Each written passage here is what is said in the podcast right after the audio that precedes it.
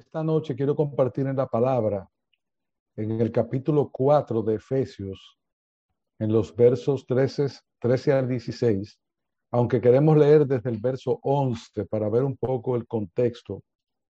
Y la idea de lo que vamos a traer tiene que ver en la forma en que la iglesia debe comportarse como cuerpo de Cristo y la importancia que tiene cada una de las partes que comprenden este cuerpo y cuál debería ser la meta de toda iglesia en cuanto a alcanzar la madurez, la edificación, el crecimiento y aún llegar a los que nos rodean con la palabra para cumplir la gran comisión.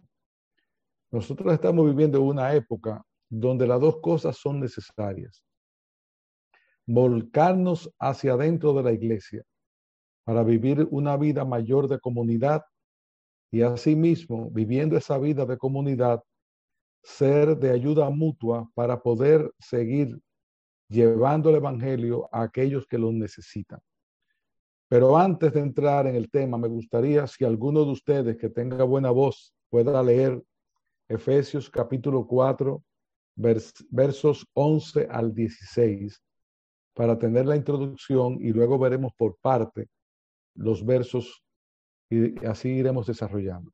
¿Alguno podría ayudarme leyendo Efesios 4, 11 al 16? Ya lo leo yo.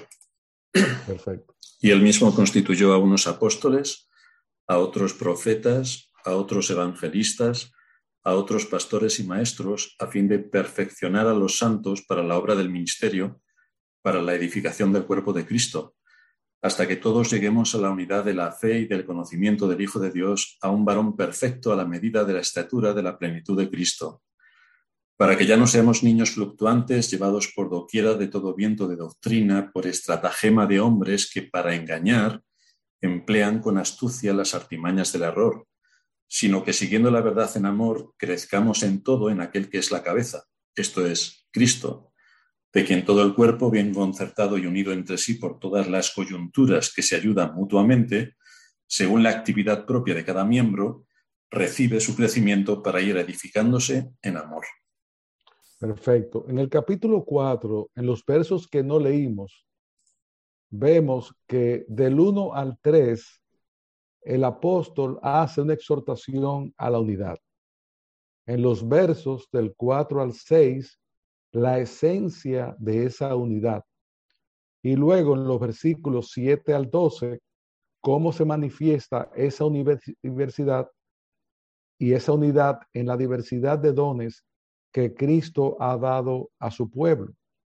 Y entonces entraremos a estudiar específicamente los versos del 13 al 16, que es donde se amplía de una manera más clara y más profunda esa relación tan estrecha que existe entre la unidad y el crecimiento de la iglesia. Porque una iglesia, para poder crecer, tiene que hacerlo en un contexto de unidad.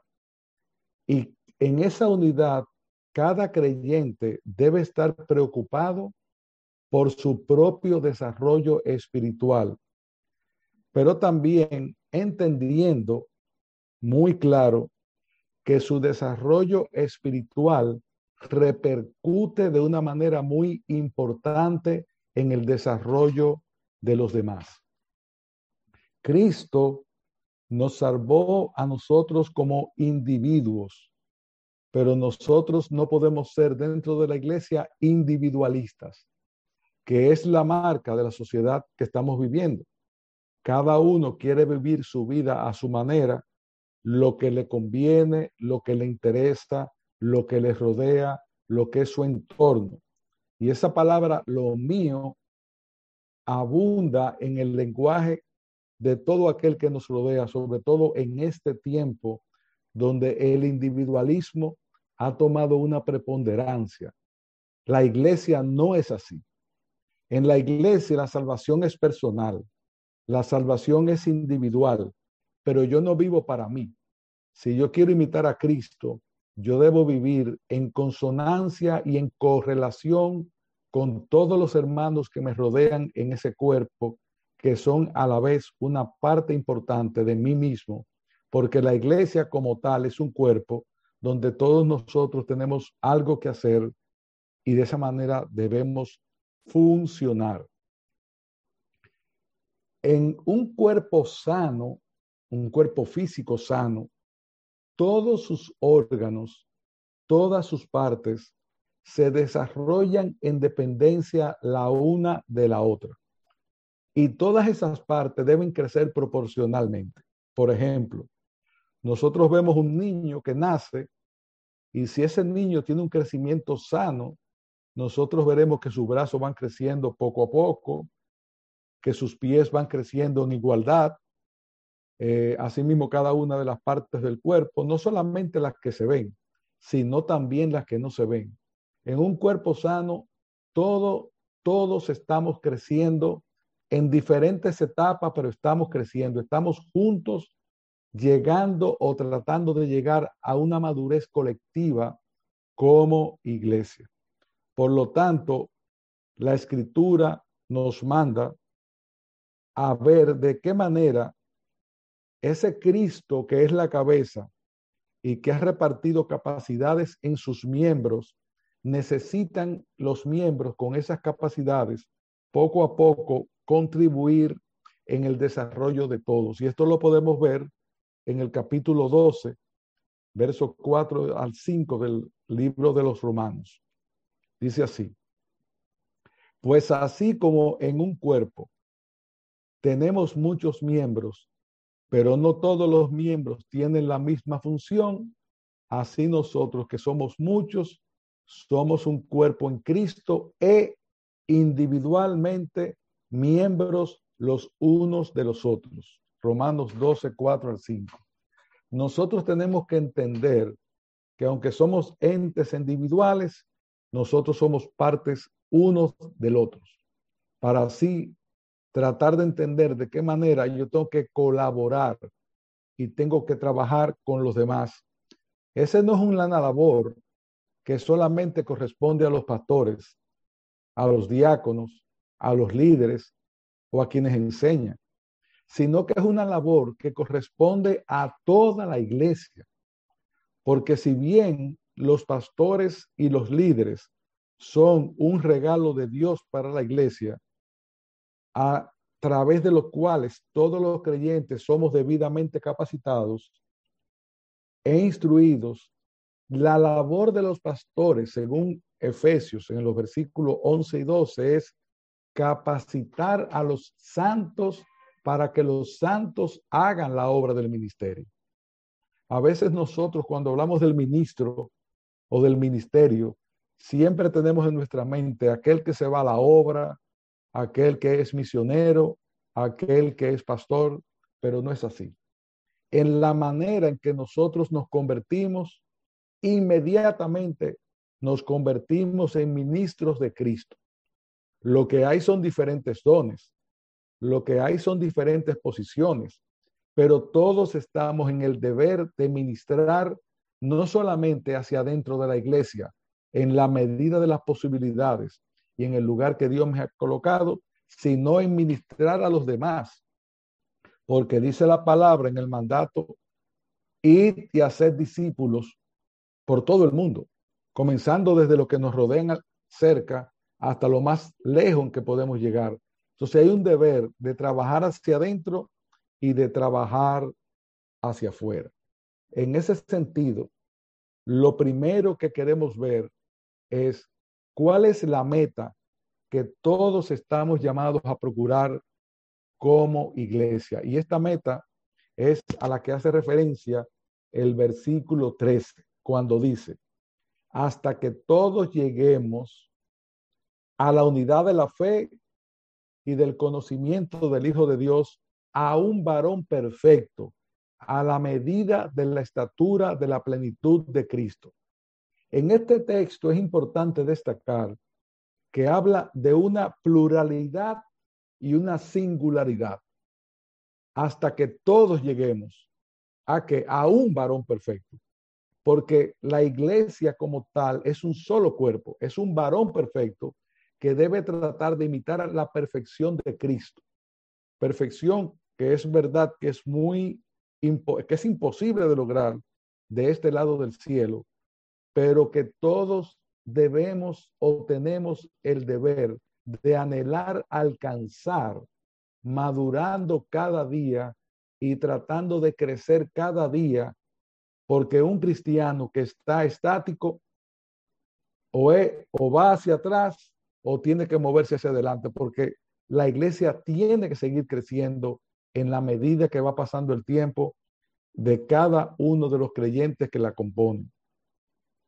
Y esa palabra, madurez, es la palabra que todos debemos tratar de alcanzar. Ese conocimiento debe llevarnos a la madurez y esa madurez es la que la iglesia completa debe unida tener poco a poco para que ese cuerpo se desarrolle de una manera sana, espiritualmente hablando, porque esa es la meta que Dios ha puesto sobre nosotros. Ahora, cuando habla de la unidad de la fe, a, lo que se refiere esa unidad de la fe, tiene que ver o tiene que verse de dos maneras. Una que está relacionada con la otra. Pablo, cuando habla de unidad de fe, está haciendo referencia al conjunto de doctrina que nosotros creemos a través de la escritura. Pero también está hablando de la fe y la confianza que tenemos en el Señor. Entonces, tenemos que alcanzar la unidad en la doctrina y tenemos que alcanzar la unidad en depositar nuestra esperanza y nuestra fe en el único que puede ser digno de confiar, nuestro Señor Jesucristo. Por eso, una iglesia sana debe anhelar, debe procurar, debe querer tener cada vez más en cada uno de sus miembros una relación íntima con el Señor y para ello es necesario conocerle y para conocerle es necesario buscarle en la escritura y ver todo lo que el Señor enseña de él en la palabra, pero no solamente yo voy a adquirir ese conocimiento para mí, es un conocimiento que cuando yo lo adquiero debo tener muy en mente que yo lo hago para el crecimiento también de los demás, porque yo no me alimento para mí, yo me alimento para poder dar a otros. Y eso debe motivarnos en el momento en que nosotros estamos estudiando, que cuando yo estudio la palabra, yo no la estudio para mí solo, yo la estudio para poder tener algo más que compartir con mis hermanos que están alrededor. ¿Y cómo se logra esto? Con un estudio personal, diario de la palabra, escuchando lo que el Señor nos trae cada domingo a través, a través del pastor, porque si se supone que el que convoca la asamblea es Cristo, y es Cristo quien a través del Espíritu Santo mueve al pastor a llevar la palabra, entonces todos debemos estar interesados en saber qué Cristo quiere decirnos a través del pastor cada domingo, pero también qué Cristo quiere decirme a través del hermano que puede edificarme durante todos los días de la semana, incluyendo el pastor o los líderes o los maestros. Todos tenemos que tratar no solamente de unirnos en ese contexto, sino también de unirnos en oración. Por eso la oración de la iglesia es tan importante, porque nosotros vamos delante de Dios de una forma corporativa a llevar las necesidades de todos, no solamente las mías, porque las necesidades de los demás, las alegrías de los demás, los problemas de los demás dentro de la iglesia deben ser también mi problema mi alegría y yo tengo que estar orando y preocupado por lo que le pasa a otro de mis hermanos alrededor de mí. En esa manera, en la medida que cada miembro individual crece en su confianza e intimidad con Cristo, en esa misma medida se acrecienta la unidad práctica de los unos con los otros. Miren, hermanos, si nosotros no tenemos una buena comunión con Cristo, es muy difícil que tengamos una buena comunión con nuestros hermanos. Nosotros podamos tener un compañerismo complaciente. Podemos tener un compañerismo porque nos cae bien o no nos cae bien tal o determinada persona. Pero un compañerismo espiritual, como manda la palabra, solo se puede dar cuando nosotros estamos andando de una manera correcta y en comunión con el Señor. Y esa comunión con el Señor, que es la cabeza, es la que nos va a mover a ver a los demás alrededor nuestro como parte de nosotros.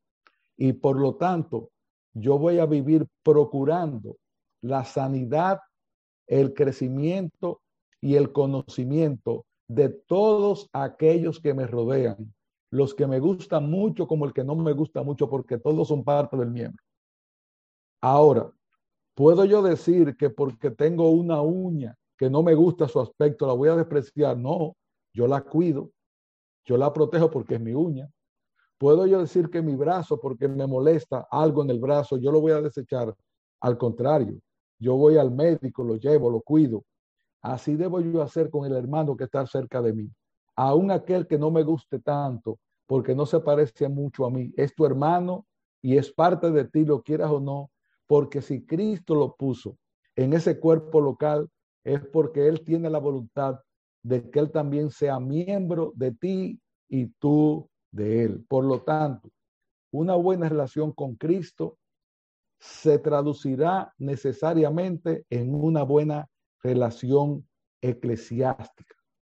Porque cuando no hay una buena relación interna entre los miembros de la iglesia, eso se refleja en muchas áreas, no solamente a lo interno, sino también a lo externo. Por lo tanto, mi crecimiento me beneficia a mí, pero también beneficia a mi hermano. La mejor manera de ejemplificar esto, de que no podemos ser egoístas dentro del cuerpo, es el por qué la Biblia en más de tres textos o cuatro diferentes, como en Romanos capítulo 12, Efesios capítulo 4, Primera de Corintios 12 y en otros lugares, compara el cuerpo humano con la iglesia. Esa es una figura que nos debe dar un mensaje y que tiene un simbolismo. Y yo les voy a explicar de una manera gráfica por qué. Cuando nosotros vemos el cuerpo humano, vamos a comenzar con lo que tenemos más cerca, la boca. el alimento que yo entro en mi boca no se queda en la boca, sino que la boca lo prepara para que pase el esófago. El esófago no se queda con ese alimento. Ese alimento lo baja para que llegue al estómago. El estómago no se queda con el alimento el alimento lo pasa al intestino. El intestino se encarga de tomar ese alimento, expulsarlo, pero sacar los nutrientes para llevar esos nutrientes a la sangre. Y la sangre la lleva a todas las partes del cuerpo. El hígado no trabaja para él. El hígado trabaja para limpiar la sangre. Los pulmones no trabajan para él. Los pulmones trabajan para llevar el oxígeno. El corazón late para mover todo el engranaje. El cerebro piensa, que en este caso es Cristo, para que todos los miembros funcionen de una manera armónica. Así, hermanos, debe funcionar el cuerpo de Cristo. Nadie está pendiente para sí mismo, porque si queremos imitar al Señor, el Señor dice que es más bienaventurado dar que recibir. Si nosotros queremos parecernos a Cristo, debemos tener una disposición constante, importante en servir a otros. Ya yo no vivo para sí. ¿Y qué sucede cuando yo sirvo a otro? ¿Qué sucede cuando yo crezco en la palabra? ¿Qué sucede cuando yo edifico a los demás? Que entonces juntos vamos a ir caminando en esa búsqueda de llevar al cuerpo a ser un varón perfecto. Y esa palabra perfecta que está ahí, perfecto, es también una palabra que significa maduro y contrasta con niño, porque dice aquí, para que ya no seamos niños fluctuantes, llevados por doquiera de todo viento de doctrina, por estratagema de hombres que para engañar emplean con astucia las artimañas del error. El estándar de perfección para todo creyente, la meta que debemos procurar alcanzar como individuos y como iglesia es cada día más vivir en conformidad a la persona de Cristo.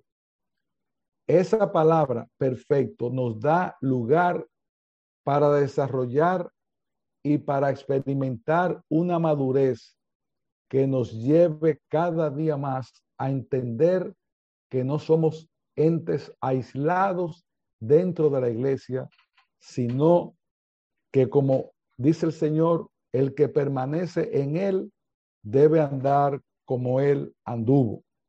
Y dice Primera de Pedro 2.21, Él nos dejó ejemplo para que sigamos sus pisadas. El Señor no vino a, la tierra por, por sí mismo, Él vino para darse a nosotros. Y no será esa entrega de Cristo que deja su trono, viene a la tierra, muere por nosotros y vive siendo desechado por los que le rodean por causa tuya y por causa mía, suficiente motivo como para llevarme a mí a pensar que si yo lo quiero imitar a él, eso mismo tengo yo que hacer con mis hermanos que están alrededor de mí. Por otro lado, está el testimonio del cuerpo para con los de afuera. Cristo no es visible para la gente. Cristo es visible a través de la palabra del cuerpo. En la medida en que el cuerpo de Cristo da un buen testimonio y da un buen ejemplo, de esta misma forma va a mirar a la gente a la cabeza. Porque nosotros somos una parte visible, por eso mucha gente se decepciona de la iglesia, porque piensa que la iglesia es Cristo. Dice, si esos son los creyentes, yo no quiero pertenecer a ese grupo. No, la gente debe anhelar tener, parecerse y vivir como viven los cristianos, sobre todo en una época como la nuestra, donde cada uno vive para sí y donde cada uno busca su propio bien. Para nosotros no debe ser así. La iglesia debe convertirse en una ciudad de refugio, donde se protegen unos a otros, donde se cuidan, donde se edifican. Ese espíritu de Caín, de que yo no soy guarda de mi hermano, no puede existir en la iglesia. Yo tengo que ser guarda, yo tengo que ser vigilante, yo tengo que orar, yo tengo que ayudar, yo tengo que sacrificarme por mis hermanos que son parte de mí en la misma forma en que cada una de las partes de tu cuerpo trabaja para la otra. Imagínese usted que el corazón decida no latir, te mueres. Y el corazón es parte del cuerpo. Pero el corazón es un órgano importante. O la boca es un órgano importante. Pero hay venas pequeñitas dentro del cuerpo, muy pequeñitas, que no se ven, que hay que verlo casi con una tomografía y no todas la ven. Que si una de ellas se daña, se daña parte del cuerpo. Hermanos, por pequeños que nosotros pensemos que somos dentro del cuerpo, todos tenemos una función vital dentro de ella. No es solamente aquellos que se ven, que son boca, otros que son oídos, otros que son ojos, no. Hay muchos miembros invisibles que trabajan para la gloria de Cristo en el lugar donde Dios te ha colocado. Tú eres importante porque Cristo te compró. Tú eres importante porque Dios te puso allí. Por lo tanto, si Dios te puso allí en la iglesia de Madrid, tú tienes una labor que hacer dentro de la iglesia. No importa el grado en que tú estés. Tú puedes ser nuevo creyente, como un creyente de 30 años y todos tenemos que dar. Y Dios es tan bueno que Él no nos pide más de lo que nos da. Al que le dio un talento, le va a pedir cuenta por un talento. Pero el que le dio cinco, le va a pedir por los cinco.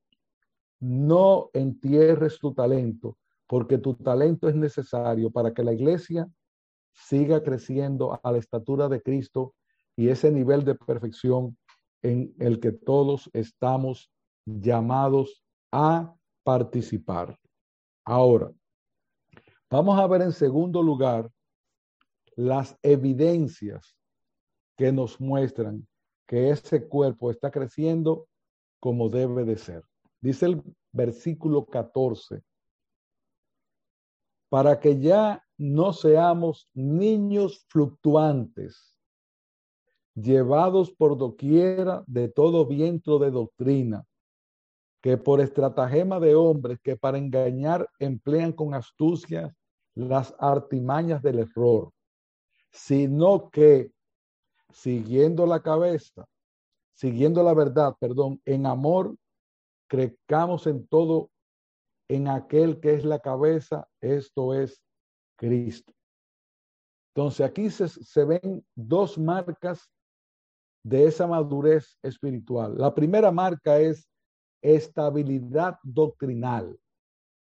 Cuando una iglesia tiene un cimiento fuerte sobre la roca, una doctrina correcta, ya no está fluctuando con todo lo que pasa alrededor. Hay iglesias que van cambiando según la moda. Lo que no, no, no. Es que la iglesia va a hacer lo que dice la palabra y por lo tanto no puede estar fluctuando con cada viento que viene o con cada época en que estamos, porque Dios es el mismo ayer, hoy y siempre. Por lo tanto, si no queremos ser una iglesia llena de niños fluctuantes, tenemos que tener una doctrina correcta. Y qué bendición tener una iglesia como la de ustedes, que sabemos que se predica la verdad que está escrita en la palabra, porque todo lo que sale de ahí nos hace fluctuar. Y ahora mismo hay muchos vientos. Es más, yo pienso que estamos en una época en que vivimos en un huracán constante. Todos los vientos están en contra de la iglesia. ¿Cuál debe ser nuestro deber? O afianzar más nuestra fortaleza en esa roca que nos mantendrá firmes y que no nos permitirá ser niños fluctuantes, sino hombres maduros, amparados en la verdad, que no se mueven con cualquier viento que viene, sino que están arraigados sobre la roca. Por otro lado, la segunda parte del versículo dice que es la verdad en amor. Pablo quiere, al expresar que la verdad debe ser dicha en amor, en que la palabra revelada de Dios, que es la verdad, nos gobierne en todo lo que nosotros pensamos, decimos o hacemos, siempre en un clima de amor. ¿Y por qué en un clima de amor? Bien, hermanos, porque el amor es lo que va a provocar en nosotros a movernos. ¿A movernos a qué? Al discipulado mutuo, a la preocupación de los unos por los otros, a profundizar en la palabra para alimentarme y poder alimentar a otros, y porque el amor es también lo que nos va a llevar a predicar a otros el Evangelio para que ellos, al igual que nosotros, conozcan la verdad. Hay que tener amor no por el pecado de los perdidos, pero sí por los perdidos. Y es el amor, porque el amor fue lo que movió a Dios a enviar a su Hijo Jesucristo para morir por ti y por mí. Y si Dios, que es amor, hizo eso por ti, ¿quién eres tú y quién soy yo para yo no darle a otros ese amor que nos manda la palabra? Muchas veces, hermanos míos, nos encanta leer Primera de Corintios 13, la definición del amor. Pero ese texto no está en un contexto del matrimonio como muchos quieren aplicarlo, en el amor entre un hombre y una mujer. No, ese texto nos está hablando de todo lo que nosotros estamos llamados a hacer con relación a nuestros hermanos. No se aira, no se moja, no busca lo suyo. Todo, todas esas prácticas es para hacerla con mi hermano que está conmigo en la iglesia, con ese hermano a quien yo estoy llamado a amar. Por lo tanto, hay dos marcas importantes en una iglesia quiere mantener un cuerpo sano. Estabilidad doctrinal y amor para compartir esa doctrina y esa forma de vida con los demás. Ahora, ¿cómo vamos nosotros a avanzar hacia esa meta? Y esto lo vemos en el versículo 16. Dice aquí, de quien todo el cuerpo, bien concertado y unido entre sí, por todas las coyunturas que se ayudan mutuamente, según la actividad propia de cada miembro, recibe su crecimiento para ir edificándose en amor. El, amor, el crecimiento de la iglesia en este texto es contemplado aquí desde dos perspectivas diferentes.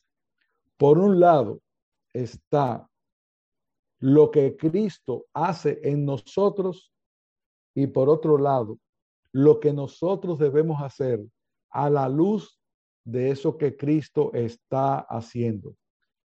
Lo primero es la obra de quien, de Cristo en nosotros, de quien todo el cuerpo recibe su crecimiento para ir edificándose en amor. El cuerpo crece porque Cristo lo hace crecer. Por eso dice la palabra, apartados de mí, nada podemos hacer porque quien da la savia, quien da el crecimiento es Cristo. Dice, yo soy la vid, vosotros los sarmientos, el que permanece en mí y yo en él, ese da mucho fruto, porque separados de mí nada podéis hacer. El cristiano que quiere dar frutos de crecimiento, frutos apacibles de justicia, frutos de amor, tiene que estar apegado a Cristo, porque eso no sale de nosotros mismos, es Él el que pone el querer como el hacer por su propia voluntad. Es Él el que ha preparado las buenas obras para que andemos en ellas, como hace referencia el mismo capítulo de Efesios en el, en el capítulo 2 de Efesios. Es el Señor quien va a provocar en ti todo eso. Por lo tanto, no es algo que yo debo desear simplemente. Es algo que yo debo procurar y orar al Señor para que lo haga en mi corazón. Porque a nosotros esas bondades no nos salen automáticamente. ¿Qué es lo que sale de nosotros? Lo malo. Lo bueno lo pone Cristo. Por lo tanto, yo tengo el deber como miembro de tratar de recibir de Cristo esa savia que me va a alimentar a mí para yo ser a mismo de bendición a otro. Esa coordinación y esa unidad solamente Cristo la da. ¿Y qué debemos nosotros entonces hacer con eso que Cristo, la cabeza, manda a través de ti? Que ese, ese cuerpo bien concertado y unido entre sí por todas las coyunturas que se ayudan mutuamente, según la actividad propia de cada miembro, recibe su crecimiento para ir edificándose en amor. Esa palabra coyuntura que aparece en ese texto significa punto de contacto. ¿Y por qué es importante entender ese punto de contacto? Por lo siguiente. El Señor, la cabeza, manda señales al cuerpo, pero para que esas señales lleguen a todo el cuerpo, es necesario los puntos de contacto. ¿Y quién es ese punto de contacto? Cada uno de nosotros. Por eso es que cuando una persona, por ejemplo, se daña un hombro y se le atrofia un nervio en el hombro, la mano no se mueve. Y tú dices, ¿qué tiene que ver la mano con el hombro? Es que hay un punto de contacto. Y cuando yo rompo ese punto de contacto, probablemente mi hermano no está recibiendo la señal que viene de la cabeza para que yo me mueva. Cuando yo hago un devocional, cuando yo estudio la palabra, cuando yo soy edificado y yo tengo punto de contacto con mi hermano, yo voy a traspasar a través de ese punto de contacto, de esa coyuntura que se ayuda mutuamente. Yo ayudo a mi hermano, pero mi hermano me ayuda a mí. El cuerpo funciona de esa manera y de esa manera debe funcionar la iglesia. La iglesia es un lugar donde cada uno de nosotros necesita, debe procurar tener punto de contacto, un punto de contacto que nos ayude a ser de bendición para otros según la actividad propia de cada miembro, porque ahí viene la bendición del Señor. La iglesia es como una gran orquesta. No todos son violines, no todos son trompetas, no todos son primer violinista, pero en una gran orquesta todos los componentes tienen importante para que la melodía suene bien. No importa que tú seas dentro de la orquesta el triangulito que tocan, que suena tin, tin, tin, pero sin ese tin, tin, tin, no se oye todo bien lo demás. O si eres un pícolo, o si eres un violín, o si eres el primer violín o el tercer violín. Y a veces sucede que con una orquesta lo más difícil de encontrar es un segundo violín. ¿Por qué? Porque todo el mundo quiere ser primer violín. Pero si Dios te ha puesto a ser segundo violín, y ha puesto a tu hermano a hacer primer violín, tú vas a hacer la parte que te corresponde para que él suene bien como tú también. Porque al final lo que importa es el conjunto, no los individuos. No somos, somos parte de algo. Nosotros no somos individuos que vivimos nuestra vida para nosotros. Ya nosotros fuimos comprados por precio, por un precio muy grande y muy valioso. Por lo tanto, ya yo no vivo para mí, yo vivo para la gloria de aquel que murió por mí y aquel que me colocó en un cuerpo para yo ser de edificación a otros y de testimonio a los demás del mundo. Por eso, una iglesia no crece hacia la madurez si no hay unidad y amor y un liderazgo bíblicamente establecido. Unidad amor y un liderazgo bíblicamente establecido. Es probable, mi hermano, que tú pienses que eres muy débil, que tú pienses que tienes poco que dar, que tú pienses que hay otros que lo hacen mejor, o simplemente estás pasando por un tiempo de sequedad, de desidia espiritual. Tú sabes que es el momento para integrarte. Primero, porque si estás fuerte, puedes ayudar a otro con tu fortaleza. Dice la palabra, no apagues el pábilo que humea. Y tú puedes ser aquel viento que puede encender a ese hermano que está como un pábilo que se está apagando. Como si eres un pábilo que se está apagando, busca a un hermano fuerte o a tu pastor o a otro miembro de la iglesia a quien tú le pidas ayuda para que encienda tu pábilo para que ore por ti, para que te dé aliento. Estás enfermo, busca quien te aliente tu corazón. Está tu hermano enfermo, busca la manera de ayudarle, porque esa es la iglesia. Y yo quiero hacer una gráfica con un incidente que me pasó de lo que yo quiero transmitir. Nosotros, mi esposa y yo, fuimos en un viaje en barco a visitar algunas ciudades de Europa. Eso hace un buen tiempo ya. Y nos llamó la atención una pareja joven que había en el barco. Y yo le decía a Maggie, mi esposa, yo no entiendo cómo esta pareja pudo venir a este viaje. Y ustedes se preguntarán por qué. Porque ellos tenían dos características muy importantes. Ella era ciega y él era cuadraplégico. Él andaba en una silla de ruedas y ella no podía ver. Cuando yo los vi la primera vez, le decía Maggie, pero yo no entiendo cómo estas personas se arriesgan a venir en un barco, porque ¿qué van a poder hacer ellos? Pues miren, ellos hicieron todo lo que todo el mundo hizo. Pero ¿cómo lo hicieron? Muy fácil. Ella era sus ojos, él era sus ojos, que era cuadraplégico, y ella era sus manos. Entonces, ellos visitaban todos los lugares que todos visitábamos, porque ella lo llevaba a él y él la iba guiando de lo que estaba mirando, incluyendo el hecho de que le iba narrando a ella lo que él estaba viendo. Pero todo no se queda ahí. A la hora de comer, ellos iban al lugar de la comida, él le indicaba a ella lo que él quería y ella lo tomaba y lo ponía en un plato y en este caso había siempre alguien que los ayudaba, un mesero o algo, porque veía la condición de ellos, le partía la carne y demás, y luego tú veías cómo ella, ciega, tentaba el plato, tomaba la comida, buscaba la boca de él y la ponía en la boca de él.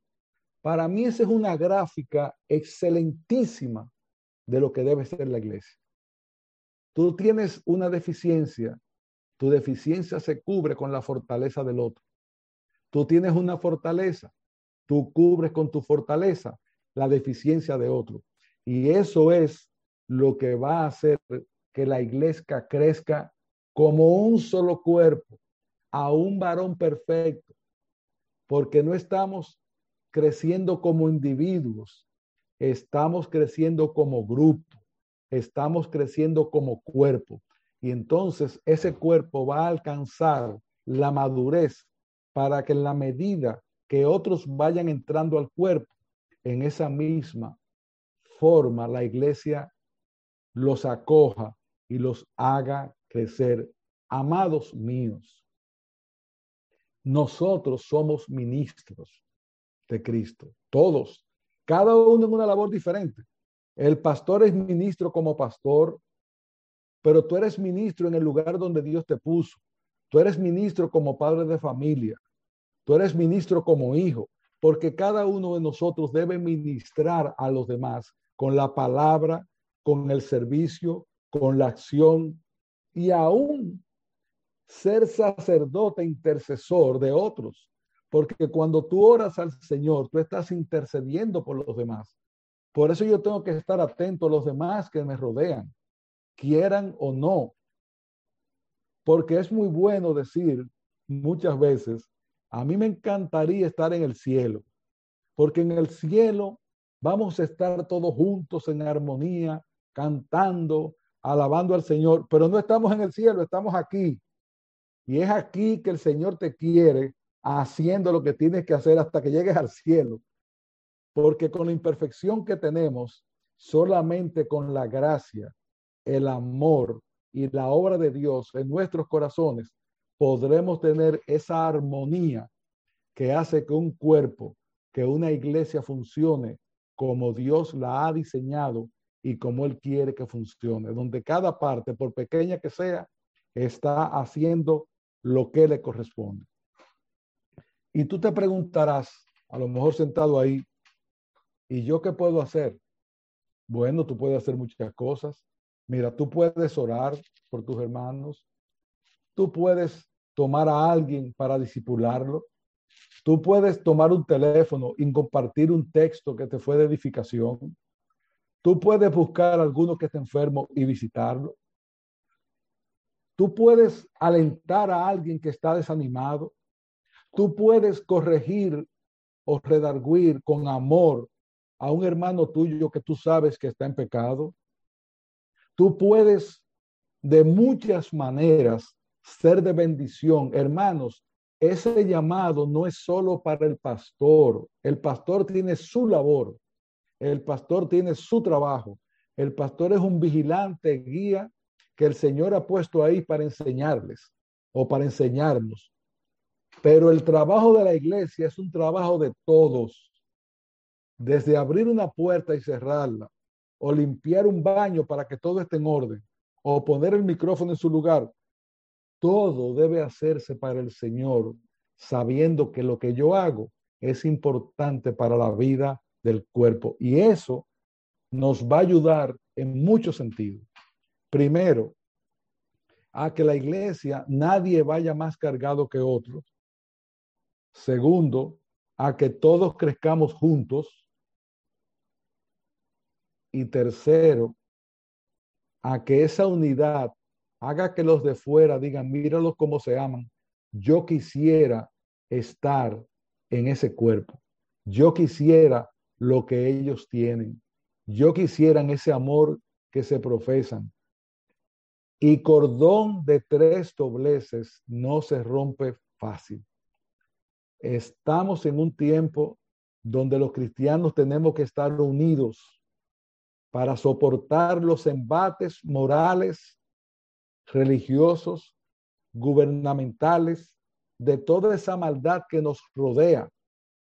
Y ellos a veces no son muchos los que son muy unidos, pues nosotros debemos ser más unidos, porque mayor es el que está en nosotros que el que está en el mundo. Y con una iglesia unida, no hay ola que pueda con ella zarandearla. ¿Por qué? Porque está cimentada sobre la roca, porque tiene a Cristo como su capitán y porque con un capitán así no hay quien mueva estos ejércitos.